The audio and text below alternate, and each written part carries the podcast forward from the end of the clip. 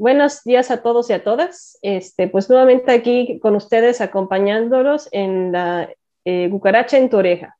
Nuevamente, pues eh, su servidora Sandra Hernández, la doctora Adriana Cosío y también la doctora Enriqueta Garrido, pues aquí comentando las noticias en relación a temas animales de la semana. Entonces vamos a hablar de noticias al vuelo.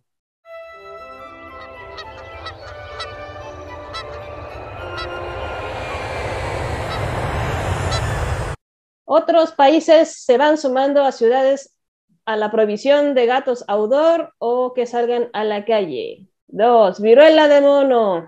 80 casos confirmados en 12 países. Congreso de Quintana Roo prohibió lucrar con animales silvestres en vía pública. Se descubren seis especies nuevas de anfibios en México. Lobo muerde a niño de 9 años en zoológico de Nesa peligra el brazo del menor. Y se vuelca tráiler con perros y gatos muertos en Tamaulipas. Bueno, vamos a iniciar nuestro primer, eh, nuestra primera sección, que es exóticos.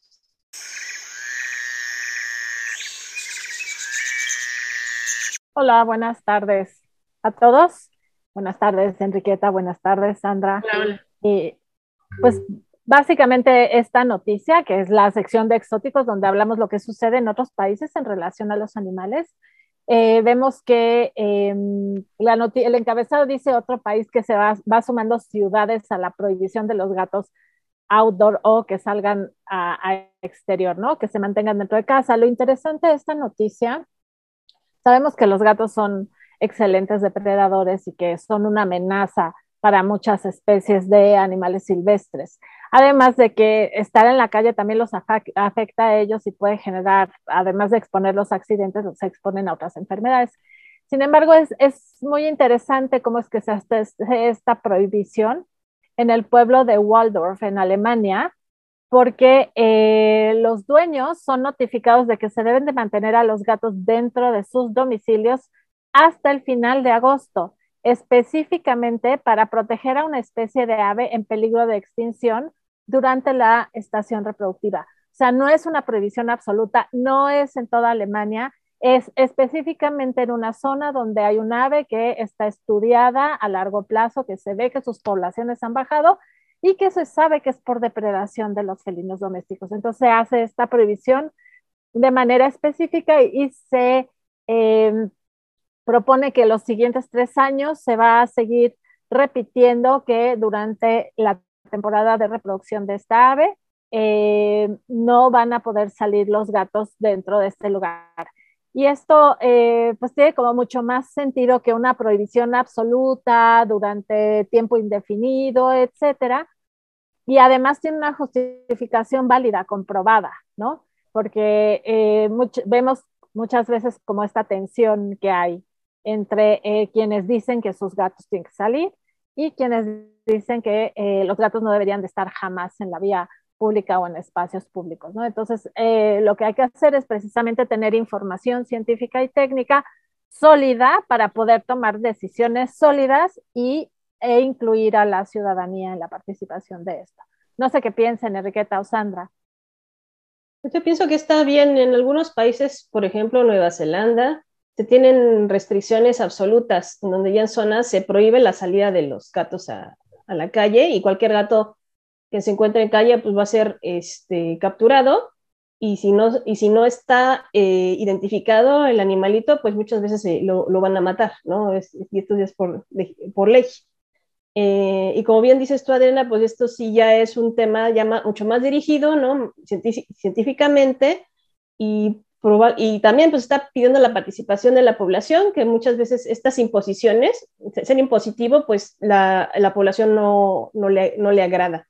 Pero si ya es eh, basado en datos y, este, y en consenso de todos los de la, de la comunidad, eh, yo creo que son programas que tienen mayor factibilidad a largo plazo que las restricciones absolutas. Y yo nada más quisiera añadir rápido que eh, creo que es importante un caso como el de Nueva Zelanda, donde no había depredadores, ¿no? Y todos los depredadores son introducidos. Es muy diferente a un caso en Europa donde el hábitat está totalmente transformado, donde había depredadores, etcétera. Entonces, este tipo de decisiones tienen que eh, basarse en un estudio de la localidad. No va a haber una regla universal, ¿no? No debería. Así es. Bueno, pues pasando a nuestra siguiente sección, la nota perrona.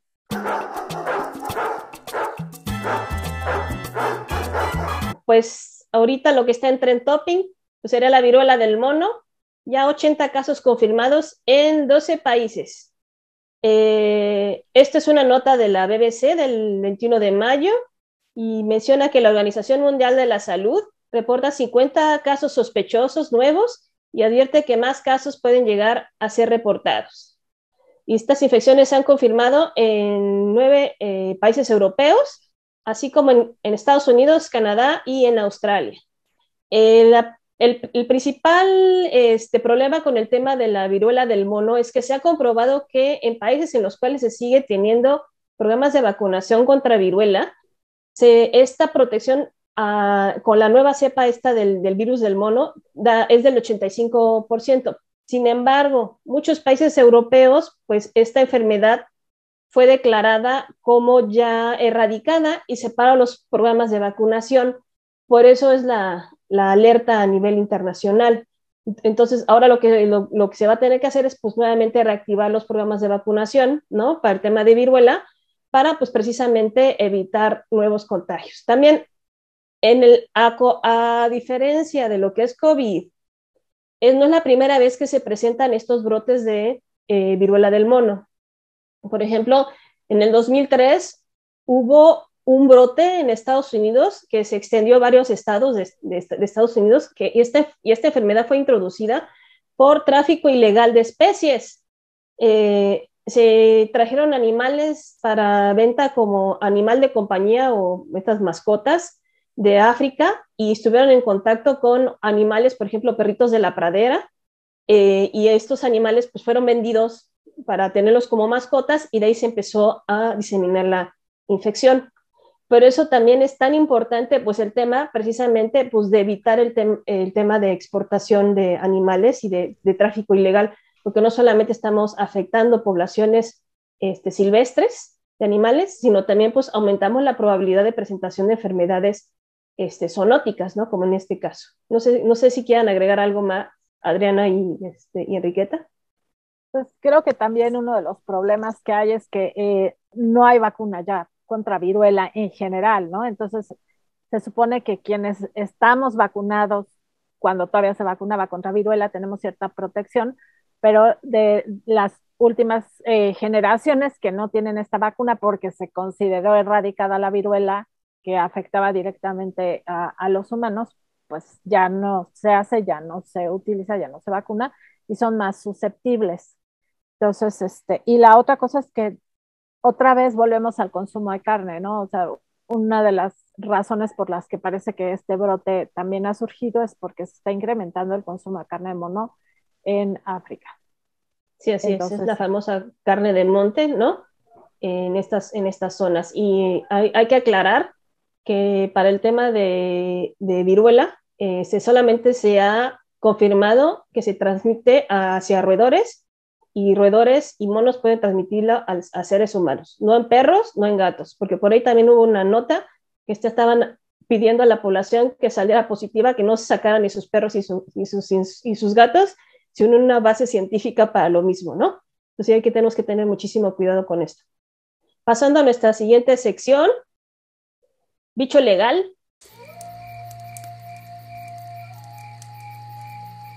Eh, aquí en el, en el bicho legal vamos a, hablar precisamente de esta, eh, de esta reforma a diversas disposiciones legales en Quintana Roo, que se prohibió lucrar con animales silvestres en vía pública.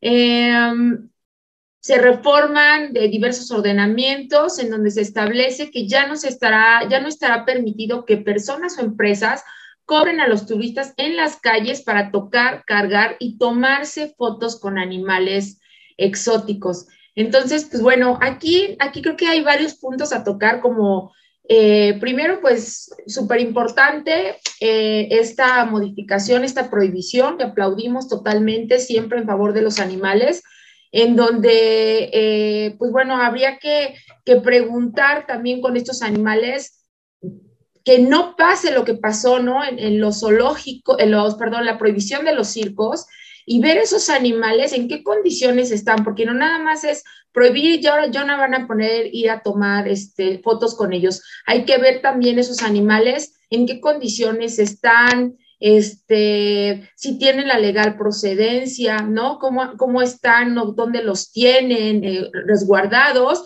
Y estas personas también, em, dado que se les permitía, ¿no? pienso yo además también de cierta forma ilegal, ¿no? Porque estos animales tienen que tener eh, muchas condiciones que deben de estar supervisadas, como lo que estábamos, bueno, lo que estaba diciendo ahorita de sus condiciones de bienestar, independientemente de que tengan o no la legal procedencia, porque son dos cosas, ¿no? Este, importantes que se deben de revisar y que en su caso la autoridad eh, debe de recoger estos animales, ya sea que no tengan legal procedencia o ya sea que no se encuentren en buenas condiciones. Entonces, si estas personas antes lucraban, obtenían recursos, ¿no? Este, un beneficio económico con las fotografías, ¿qué va a pasar con esos animales que ya no les van a generar ingresos, ¿no? Y que entonces les van a representar una carga. Creo que aquí también es, pedir una... Eh, eh, un plan integral de bienestar para todos esos animales, ¿no? Y saber eh, que si las personas que los utilizaban para estos fines ya no pueden tenerlos, el Estado, eh, la Procuraduría los resguarde, eh, la, la, Profepa, esto me refiero, sean resguardados, reinsertados, reincorporados, este, los, lo que sea el caso, ¿no? Para cada uno de los individuos. ¿Cómo ven? Pues sí, yo creo que es importante, como tú mencionas que se haga un manejo integral, ¿no? Nada más este, la prohibición para no, y pues precisamente porque eh, se ha aprendido de, este, errores eh, Muchas veces no se sabe en qué van, en dónde van a terminar estos animales que alguna vez fueron, estuvieron bajo el cuidado de alguien y pues, se debe de garantizar también el futuro de estos animales. Y, este, y por otro lado, em, también hay que tomar en cuenta que algunos, hay, hay algunos hay bastante parques temáticos en, en, esta zona y para luego este, ocupan a los animales pues precisamente para hacerse de recursos para los programas de conservación que tienen ahí adentro, ¿no? Pues también, este, eh, no sé cómo esto vaya a afectarlos a, por ejemplo, a zoológicos o estos parques temáticos que están ahí en, en, esa zona, que quizás no tengan el contacto directo con los animales, pero sí permiten sacar fotos a distancia pero esto creo que es exclusivamente en la vía pública, ¿no? De esta gente que lleva cualquier especie animal que está clasificado como silvestre. Y hemos visto en el caso de grandes felinos, por ejemplo, ¿no? Que muchas veces van eh, drogados para que no puedan tener una reacción y atacar a las personas. Y yo creo que es importante, ¿no? Que los seres humanos nos vayamos quitando de la cabeza que me voy a sacar la fotito con el tigrito y quiero un tigrito en mi casita y no sé qué, porque esto pues es parte de lo que nos está llevando a la sexta extinción, además de a las pandemias y a muchas cosas, y la vida de los animales que son utilizados de esa manera pues es miserable, ¿no? O sea, vivir drogado, que no lo permitimos y lo vemos muy mal en los humanos, sí se permitía para estos animales, y este, además estaban horas y horas expuestos al sol, etcétera, en pésimas condiciones. No sé si dentro de eh, los parques acuáticos, los zoológicos y esto vayan a, a seguirse permitiendo el tomar fotos, pero yo creo que esta idea de sácate la foto cargando a un gran, en el caso a, X animal, pues a lo mejor no es como un, una buena cultura, ¿no? Sí, estoy de acuerdo. Eh, Sí, sí, no, no es una cultura de respeto para ninguna especie, ¿no? Porque hablemos de silvestres o domésticos, ¿no? O sea, no tenemos por qué estarlos eh, manipulando y gente que ni siquiera ellos conocen, gente, o sea, creo que a ninguno de nosotros nos gusta que nos estén tocando gente extraña, ¿no? O sea, ay, este, bueno, o, si no estamos en, en, el medio de la farándula, ¿no? ¿no? O sea, no estamos acostumbrados. Entonces, ¿por qué a ellos sí este, someterlos a ese tipo de actividades que después resultan ¿no? Este, o caen en situaciones que ya, eh, pues ya afectan a, alguien, que vamos a hablar más adelante, ¿verdad? Por ahí tenemos una nota de eso, pero, este, pues accidentes que en donde finalmente siempre hay víctimas y las víctimas principales, pues en estos casos son ellos que han sido sometidos por años a este tipo de actividades. Entonces, pues sí aplaudimos definitivamente esta nota, pero también eh, eh, yo creo que le, vamos a dar continuidad, ¿no? Para, para verla, qué están haciendo con estos animales y qué va a pasar y que no se quede en el mismo punto como fue en el caso de los circos y que se haga un plan integral para su rehabilitación o que cada individuo necesite. Muchísimas gracias por los comentarios. Pues ahora vamos a hablar desde la ciencia, nuestra nota científica. Tenemos como esta nota que apareció eh, en varios medios de comunicación, donde anunciaba que se descubrían seis especies nuevas de anfibios en México, ¿no? Este, en el caso específico de la nota, es que descubrieron una nueva especie de rana miniatura escondida en los bosques de México, que es del tamaño de una uña, es decir, una pulgada menor a Craugastor candelariense que había sido considerada la especie más pequeña de ranas en México. La nueva especie descubierta se ha clasificado como Craugastor cuellatl. Cuellatl significa rana en náhuatl porque es em, el lenguaje que se habla en el lugar donde la encontraron. Y a mí me da un poco como de, em, no sé, me da mucho gusto que encuentren especies nuevas, pero sabemos que eh, están ya, amenazadas, ¿no? Entonces es muy triste estar descubriendo la riqueza que tenemos en cuanto a biodiversidad mientras vamos como destruyéndola en lugar de conservándola, ¿no? Sí, así es, y es. Y a nivel internacional, bueno, a nivel global estamos teniendo una extinción en anfibios, eh, entonces igualmente encontrar una nueva especie, ¿no? pues es de celebrarse, pero también este, pues, se siguen abriendo los focos rojos en relación a esta declinación a nivel global en anfibios que se le dan varias, este, bueno, varias causas, son varias causas, entre una, de ellas es el cambio climático y otra es un hongo que este, está siendo introducido precisamente en las áreas en donde viven estas, estas especies y que pues al, al momento que entra este hongo, este, pues diezma a las poblaciones y por desgracia si son, si de por sí ya son poquitas y luego entra el hongo y disminuye su población, pues las hace mucho más vulnerables a también a, extinción a largo plazo. Entonces se, celebra este, este, tipo de investigación y que haya sido en México, ¿no? También, también da muchísimo, muchísimo gusto.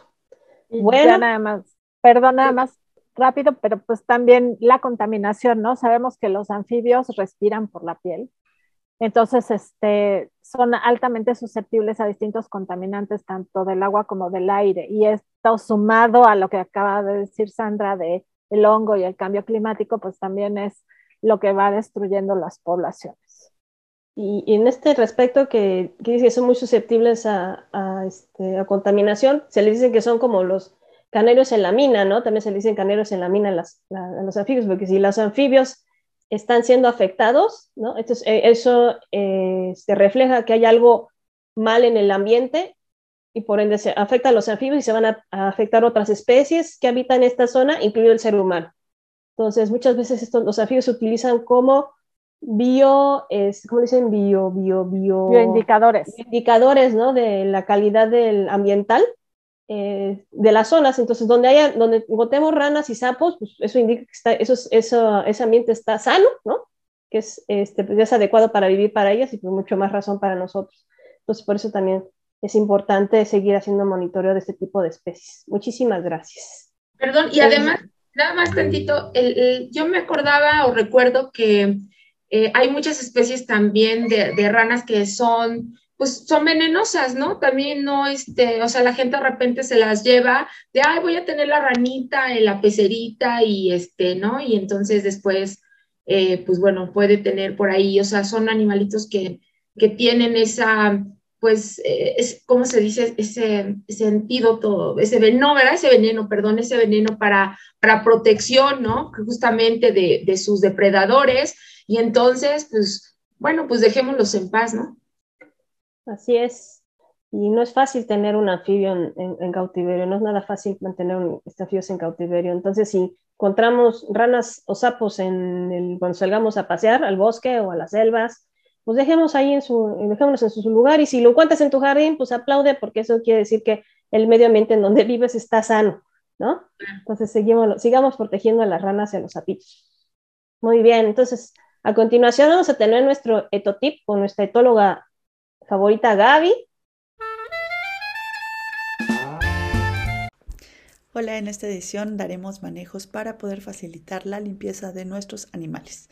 Que perros y gatos en el día a día, por exploración, por jugar, por buscar lugares de descanso, pues pueden em, ensuciarse y se les enreda el pelo, eh, se les acumulan excretas o les crecen las uñas, eh, presentan olores desagradables del eh, oído, de la boca.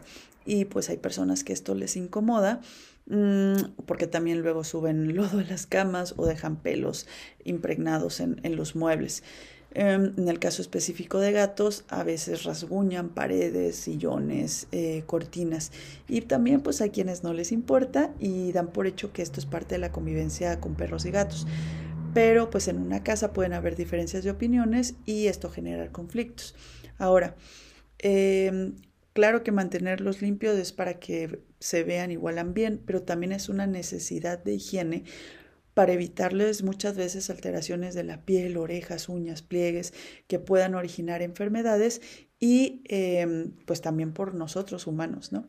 Ahora, estoy segura que alguno de ustedes ha tenido un perro o tiene un perro que se la pasa mal en la estética o que incluso bañarlos en casa puede convertirse en todo un ritual.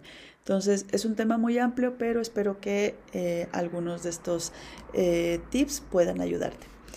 Uno, eh, tanto perros como gatos tienen un periodo de desarrollo en la vida llamado de socialización y que en este periodo, periodo se facilita el enfrentarlos con diferentes estímulos, em, de los sonidos de la secadora, el agua, em, el cepillado, etc.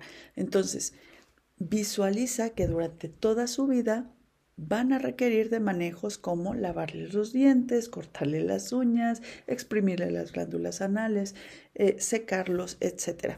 Y bueno, que aunque tengas un perro adolescente o un gato adolescente o adulto, también pueden aprender. Dos, el manejo que vayas a hacer, planéalo y destínale unos 5 a 10 minutos al día. No es una regla porque hay animales que toleran solamente unos segundos y hay animales que pueden hacerlo mucho más tiempo.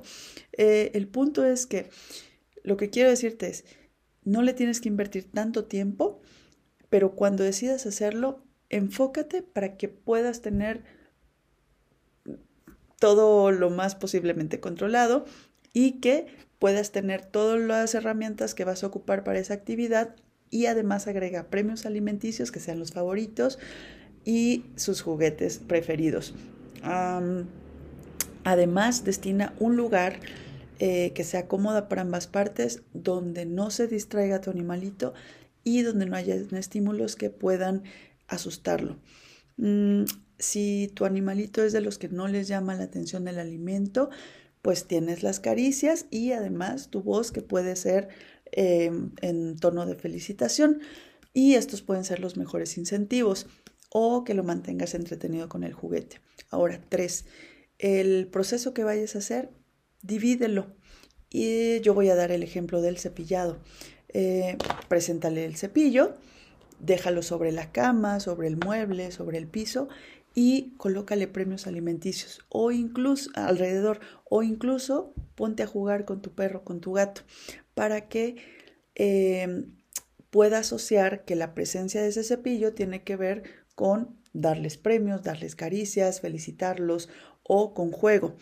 Y em, posteriormente, ya que lo veas más cómodo explorando, ahora sí, toma el cepillo y que sea el que se acerque voluntariamente a explorarlo.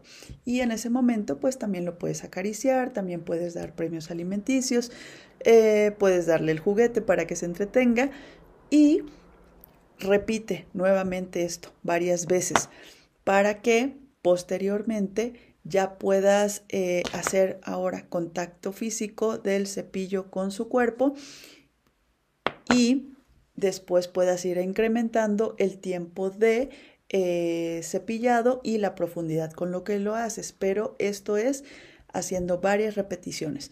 Evita forzar el manejo, aunque solo te permita unos segundos, es mucho mejor que a que lo forces y que esto termine incluso en agresiones. Que tú realices estos manejos en casa es el punto 4. Es de gran ayuda porque así cuando lo lleves a la estética o cuando el médico veterinario haga ciertos manejos, va a ser mucho más fácil. Pero también, pues coméntales que ciertos incentivos puede ayudarle a tu animalito a que coopere más. 5. Recuerda que los perros periódicamente requieren del aseo del pelo, em, que si los cepillas eh, frecuentemente, el pelo se va a mantener más tiempo limpio o que incluso puedes dar baños en seco. Sin embargo, bañarlos con agua y espuma, eh, pues te evita que se que hayan infecciones en la piel o el acúmulo de cerumen y humedad en las orejas. Asimismo, pues hay que secarlos muy bien. El recorte de uñas será mucho más constante si no las desgastan caminando y esto implica dolor. En cuanto a cuidado oral, depende pues de la alimentación y del agua que se pueda acumular placa dentobacteriana y que luego se convierta en sarro. Por lo que revisa em, constantemente sus dientes para evitar esto y que así se produzca mal olor. Para evitar em, que molestias porque tu gato rasguña eh, tus muebles, entonces provéele de una superficie que para ti esté mm, aceptable para que además de eh, darle mantenimiento a sus uñas pueda marcar. Hasta la próxima. Muchísimas gracias, Gaby. Ahora en la madriguera. ¿Qué nos tienes que decir, Enriqueta? Bueno, pues tenemos aquí estas noticias, eh, pues aquí a veces para reír, a veces para llorar, pero eh, pues esta creo que es para llorar, ¿no? Porque, bueno, si en definitiva es para llorar, eh, un lobo que muerde a un niño de nueve años en el zoológico de Nesa.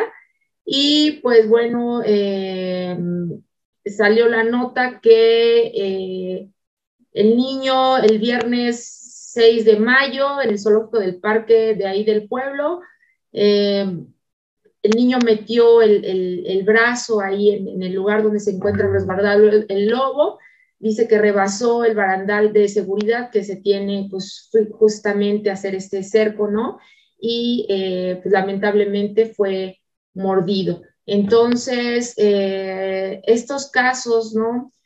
Eh, tristemente, donde sabemos que hay dos víctimas, ¿no? Que yo diría finalmente es el, o sea, el niño en definitiva, pero también el lobo, ¿no? El lobo también se convierte en una víctima porque pues él, también está en su lugar, está eh, pues, en ese pequeño territorio donde a final de cuentas también el hombre lo decidió ahí meterlo, ahí tenerlo, y eh, pues él eh, está protegiendo su lugar, ¿no? Al, ver que hay alguien que está tratando de, de, meterse, pues él desconoce cuál es la finalidad, si es buena, si tiene buenas intenciones o malas intenciones, y pues bueno, eh, lamentablemente ocurre este, este tipo de incidentes, que no es el primero que hemos escuchado muchas veces, ¿no? De este tipo de, de situaciones. Y que bueno, la, la, la, pregunta también es, ¿por qué un niño menor de edad se encuentra eh, sin la observación, sin el cuidado, sin la protección de quienes deben de darle, ¿no? Este, esta protección al menor, que serían este, los padres, ¿no? Siempre debemos de tener a nuestros hijos bajo nuestro eh, cuidado, bajo nuestra observación. Y pues claro, ¿no? Estos incidentes ocurren porque ni el lobo sabe ni el niño tampoco. También, eh, pues no sé las condiciones de seguridad del albergue, ¿no? Porque debería de ser anti, anti todos, anti niños, anti padres descuidados, anti tontos, anti todo, ¿no? No, no, no, debió de haber sucedido, no debió de haber tenido la posibilidad de tener acceso al lobo el niño, de ninguna manera.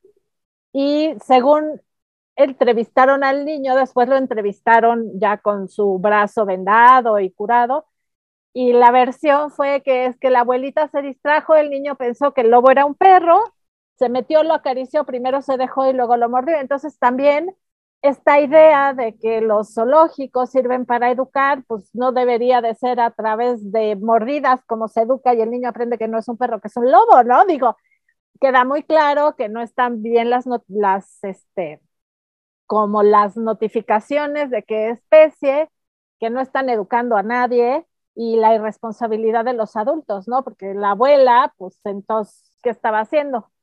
El, cualquier adulto que haya ido con el niño, ¿no? Entonces, creo que hay como muchos errores ahí, todos humanos. El único que no cometió un error fue el lobo porque estaba finalmente protegiéndose.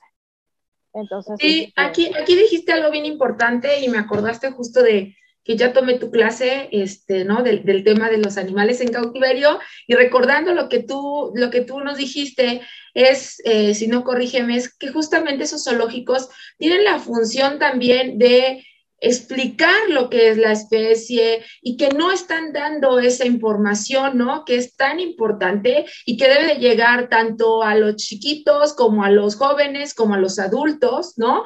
Para que tengan toda la información clara. O sea, un niño a lo mejor no va a poder leer, ¿no?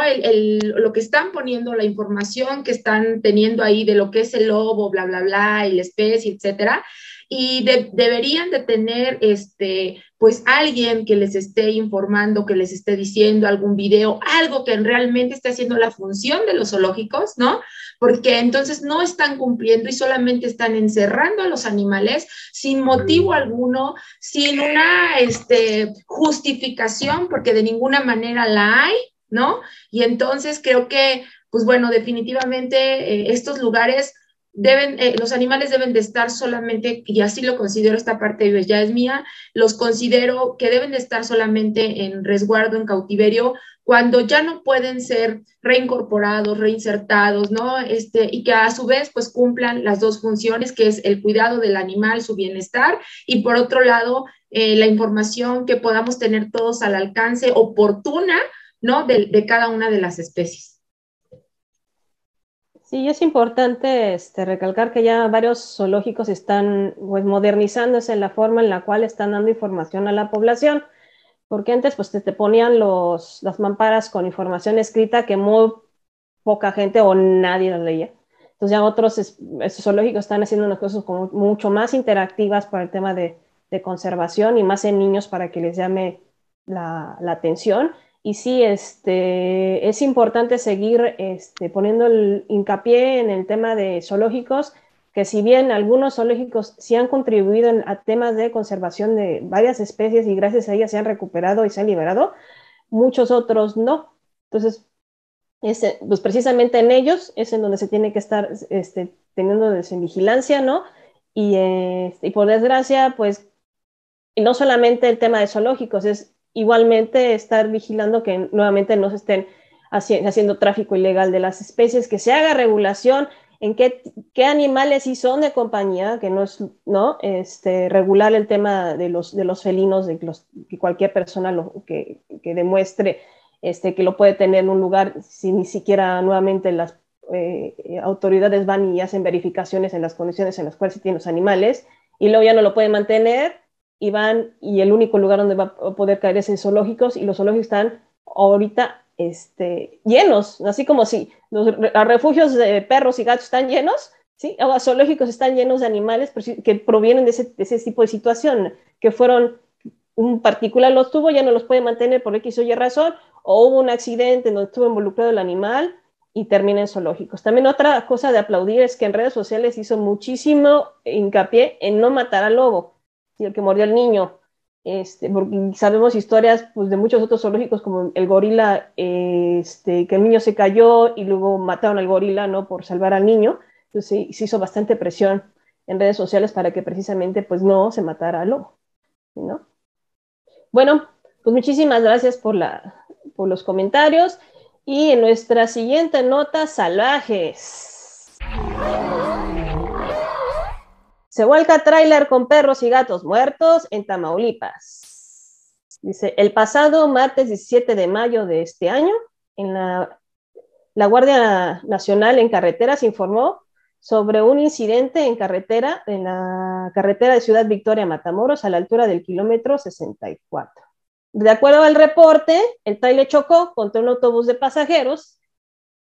El conductor del vehículo de carga manifestó que se dirigía a, de Querétaro a Brownsville, Texas, en Estados Unidos, pero el percance ocurrió, ocurrió el momento en el que el autobús invadió su carril.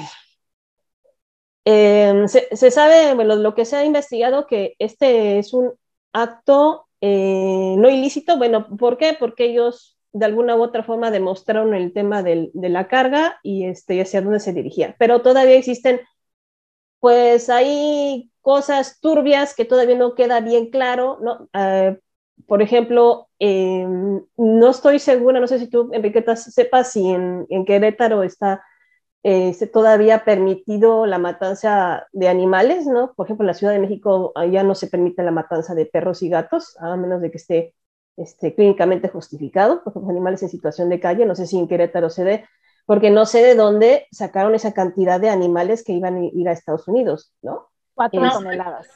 sí, cuatro toneladas. La General de Sanidad Animal está prohibido, o sea, no se pueden matar animales sanos, ¿no?